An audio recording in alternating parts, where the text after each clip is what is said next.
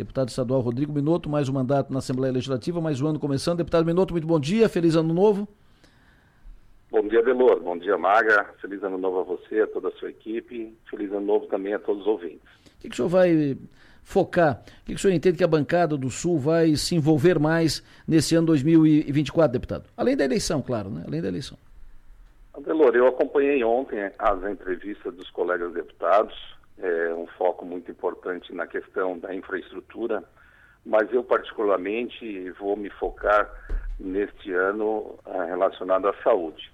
A saúde por quê? Porque eu penso que a gente tem que dar uma atenção especial a essa questão das filas das cirurgias eletivas de alta complexidade, dar uma, fazer uma discussão sobre a política hospitalar catarinense, a fim de que possa melhorar a remuneração dos serviços, da prestação dos serviços dos hospitais filantrópicos de Santa Catarina e também especialmente aqui da região sul, como o Hospital São Donato, buscar o credenciamento e habilitação para a cirurgia bariátrica do Hospital São Donato, que está habilitado, está habilitado não, já está com uma estrutura, uma capacidade instalada para isso. O Hospital São José, a gente sentiu no mandato passado as dificuldades dos repasses, os atrasos, então em cima disso, trabalhar no cumprimento dessas obrigações da pactuação da política hospitalar catarinense. Temos o Hospital São Judas Tadeu de Meleiro, e nós estamos aí investindo em torno de quase 5 milhões nesse ano e no próximo ano para a reforma e ampliação do hospital, o Hospital Regional de Araranguá também, cuidar dessa política do Hospital Regional de Araranguá, mas tem um destaque especial que é do Hospital Materno Infantil Santa Catarina. Ah, há uma discussão sobre a ampliação e reforma do hospital com a construção de uma nova ala de UTI pediátrica e neonatal, além da relação do Hospital Materno Infantil poder promover a sua ampliação dos serviços como a habilitação e credenciamento da neurocirurgia pediátrica. Hoje mesmo nós teremos uma reunião com o superintendente dos hospitais filantrópicos de Santa Catarina, dos hospitais estaduais, o doutor Benedetti, que virá a Criciúma. A gente tem uma reunião à tarde junto com a direção do hospital também para tratar sobre isso, sobre o credenciamento da neurocirurgia pediátrica, além da quimioterapia pediátrica, que será executada pelo Hospital Materno Infantil.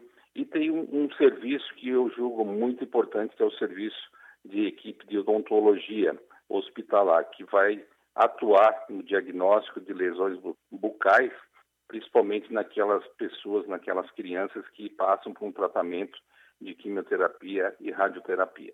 Penso que dessa forma a gente fará um bom trabalho ao longo desse próximo ano na Assembleia Legislativa, buscando aí melhorar, ah, sem dúvida nenhuma, a, a prestação de serviço, ampliamos a, ampliar a prestação de serviço para a nossa comunidade do sul do estado.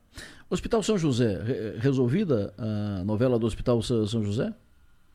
Eu tive recentemente uma reunião na semana passada com a direção do hospital também, levando ao conhecimento também essa possibilidade de fazer esse atendimento odonto, de odontologia na rede pública, na rede do Hospital São José, principalmente a, a esses pacientes que fazem tratamento de quimioterapia e radioterapia, cabeça e pescoço, que tem muita, muitas inflamações vocais, muitas doenças vocais que devem ser tratadas, minimizando aí os efeitos desse tratamento.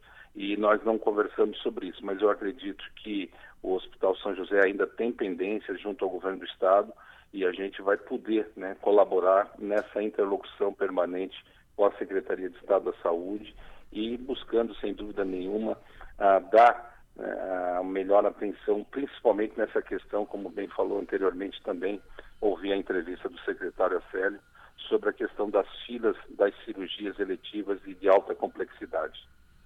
Deputado Rodrigo Minotto, bom dia. É, um outro assunto que a gente tratou com o secretário municipal foi com relação à saúde mental, que já não pode mais ser tratado como secundário ou como algo que, ah, se der, a gente cuida disso. Queria saber do senhor, já que o senhor é muito atencioso com essa pauta da saúde, o que, que o governo do estado, é, que o senhor tenha conhecimento, está fazendo com relação a isso, a, a esse foco, a esse foco específico de saúde mental? Tem alguma, algum cuidado específico disso para além das cirurgias eletivas? Então, Maga, você falou muito bem. É, recentemente, a nossa universidade, a Unesc, ampliou o serviço de atendimento da saúde mental com ampliação de mais de 16 consultórios na própria universidade, logo após a pandemia nós tivemos uma reunião com a reitora, podemos investir em torno de 700 mil reais na universidade para fazer esse tipo de ampliação.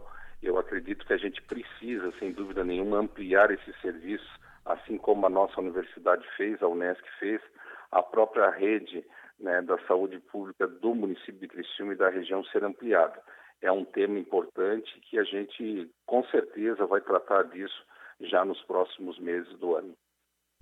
Deputado Minuto, sempre bom ouvi-lo. Obrigado pela sua atenção. O senhor tem um bom dia, bom trabalho. Bom trabalho. Conte conosco aqui, sempre à disposição. Obrigado, Adelor. Uma boa semana a todos.